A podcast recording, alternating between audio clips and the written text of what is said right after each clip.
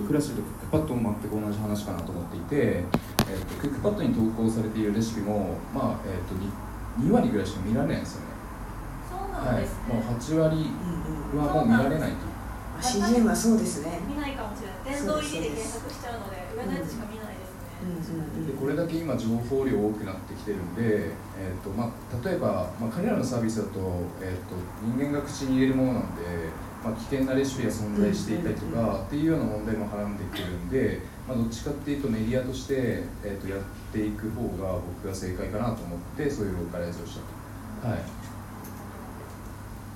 えなんか選抜オーディションみたいなのとかやるんですか？いや、えーと、もともと僕が作家だったんで、えーと、作家のお友達に声をかけさせていただいて、まあ、それこそ今日来ているんですよね。はい。もともとお知り合いだった作家さんとかに、はい、お声がけさせていただいてあの今角川で出版されている。へえ、すごい。でえっ、と今僕が編集担当してるんですけど、はい、編集長はい、で6月 ,6 月来来月の21日に出す作品も彼の脚本なんで、はい、っていうふうに、まあ、僕に作家の知り合いが結構いたんでそこでまず声かけて集めてでとにかく面白い作品を作っていくと、まあ、ツイッターだったりとか、えーとまあ、メールで応募が来たりとかまあ、本当に書いていただきたい作家さんに対してはこちらからスカウトさせていただいたりとかっていう感じで作家さんを集めてます、ね、へえ、はい、スカウトもあるんですね。なのでそのラジオトークさんは音声コンテンツを投稿するって場所がまだ少ないんで、えーと、ユーザー投稿型も、えーと、成功成功法かなって僕は思うんですけど、えーと、小説投稿サイトってめちゃめちゃあるんですよ。はいはいはい、なんか同じ作品をいろんなサイトに投稿してたりとかっていう作家さんが超いて、はい、もうこれ以上なんか乱立させても意味ねえなって、はい、思ったんで、えっとまあ、パブリッシャー側になるというかっていうような方向転換というか、をしたっていう経緯ですね。チャット小説の投稿するセンスとかスキルとかってそういう小説投稿サイトでスキルがある人、はい。まあ、そのスキルと、はい近しいんですか？結構全然別のスキルなのかな、はい、あもう別のスキルだと思っています、うん、なんか、えっと、チャット小説ってよく携帯小説と同じ文脈で話されることがあって、うん、で携帯小説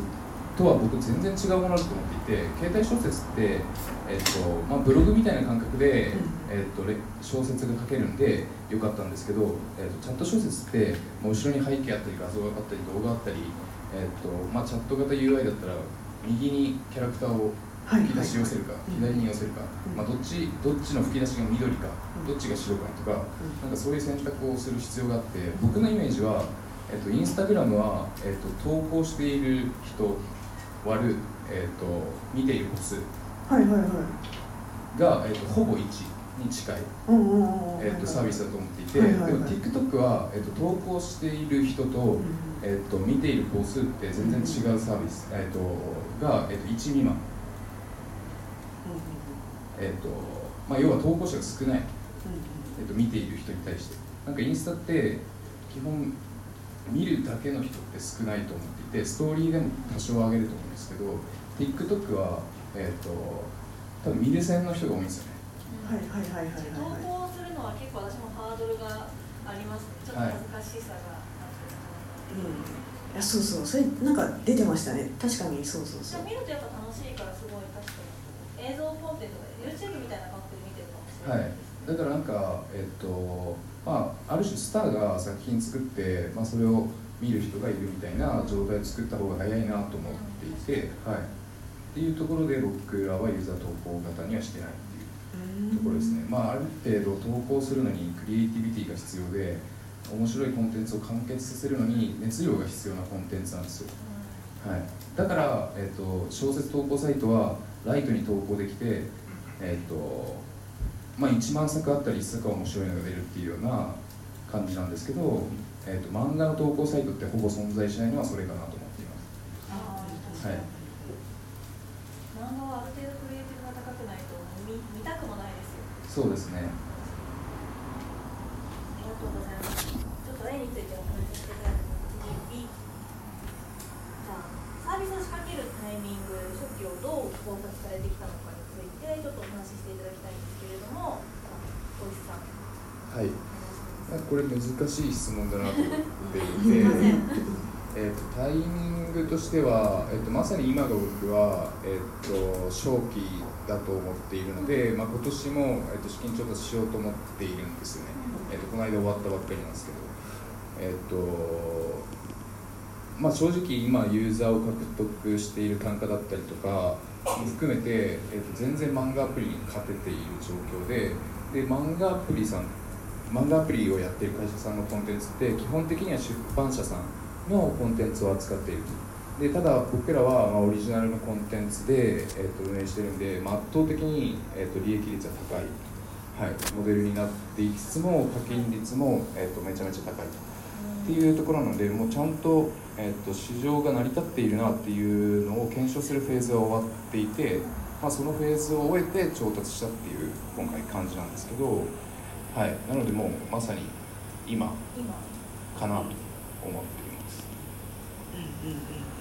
今ちょうどあのリリースしてる作品もすべて結構芸能人も発表されたりとかしてます、そうですね。芸能人の方読まれていて、まあ、出演してくださる方も結構知っていてくださる方が多くてもうこれから本当今年来年が勝負かなというふうに思っています。海外でヒットしたこう起爆剤的コンテンツとかあるんですか？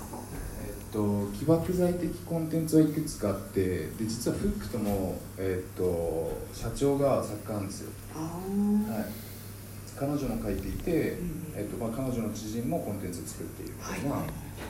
で、えーと、その2人が作ってるコンテンツが最初は起爆剤なんで、まあ、そこは多分うちと近しいですね、それって有名人だからとかでこう本当に内容が面白いからとかなんですか？はい。ではえっ、ー、と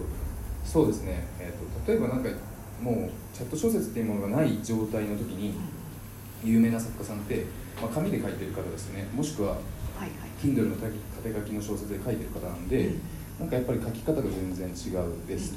でなんかそれって例えて言うならばなんか、えーと、明石家さんまさん連れてくれば、えーと、YouTube 業界盛り上がるのみたいなことと一緒かなと思っていて、まあ、やっぱり最初にヒカキン作る会社が勝つかな。と思ってます。いや同じ同じくです。特 にユーザー投稿型だとそうですそうなんです。そうまさにそのインターフェースでのもインターフェースで人気を得た人みたいな人が必要だなと。そう YouTube でヒカキンさんもそうだしそうインスタグラマーってあのニコルンがインスタグラマーっていうのはちょっと違うじゃないですか。それフォロワー多いけどみたいな。あの渡辺直美がインスタグラマーっていうのもちょっとなんかまあなんかインスタグラム発ではないみたいな。そうそのサービス初の有名人ができることは確かに正気だなというふうに正気というかまあ仕掛ける必要があるなっていうのは思ってますね。のサービス内ではいてこれあのクリップっていう機能があってですねあの一回その番組クリップするともうずっとこう定期購読できるみたいな機能なんですけどそれのランキングとか見てると全然なんか脳みそとかなんかこうウエストランドとかいろいろ芸能人やってるんですけど芸能人以上に一般人の方が人気だったりするんですよね。上位10位のうち8人ぐらいなんです。なな7人か。とかは。YouTube と似てます。YouTube も結構芸能人が入ってきてるけど、うん、やっぱ YouTuber の方がこうそうなんです。高いですよね。そうなんですそうなんです。それを誰とは言いませんけど誰とは言いません誰とは言いませんよ、はい、放送されてますもんね、言えないですじゃあラジオトークさんの、まあ、正気というかタイミングっていうのは、そのスターが出てきたタイミングってい。う形になるんですあでもちょっとこれは待ってるとちょっと時間かかってしまうのでもうとにかくそういう方々が世の中でこう広まるようなチャンスを我々は作っていく必要があるなっていうところで、まあ、そういうオンエアに出られるようになったりとかこうなんかあのオールナイトニッポンに出られますみたいななんかそうそういうこととかやってるんですけど、まあ、なんかそれよりは、えっと、そうですね正気のところで言うと、まあ、なんかだ大体やっぱツイッターにしてもフェイスブックにしてもこう、まあ、だ大体 US の3年から5年後みたいななんかところはあるのでなんかこうやっぱこれから盛り上がりますよっていうタイミングはやっぱり2016年17年ぐらいからこうじわじわと仕掛けておいてで、まあ、そこからこうスマートスピーカーとか出た3年後みたいなところをなんでちょっと2020年が勝負かなというふうに思ってます。そうですね、まあ、それこそ、まあ、勝負のまあ、今この2019年から、まあ、やっぱりあの他のそうですね音声配信サービスもちょっと出てきたりとかはしているので、まあ、じわじわとなんかこう少しずつ台頭してきてるなという感じで国内だと最大の競合ってどこって考えて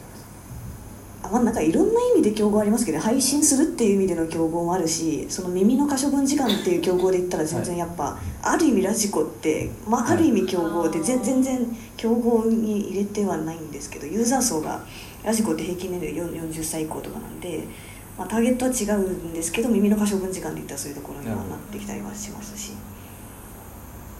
まあそうですね、まあ、資金調達してる系だとボイシーさんとかはある意味あの年齢層とかも多分近いですけど、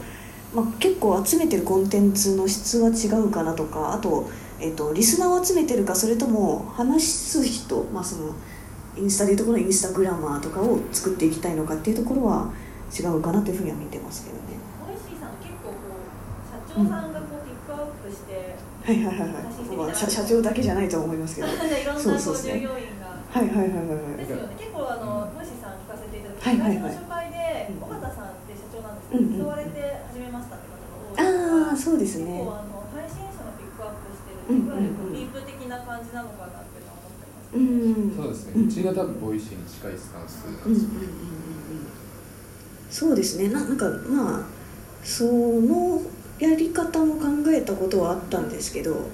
なんかでもこれはちょっともう企業理念みたいなものなんですけどね。なんかうまくいくかどうかっていうよりも本当に企業理念の問題で単純にやっぱり私はこうなんか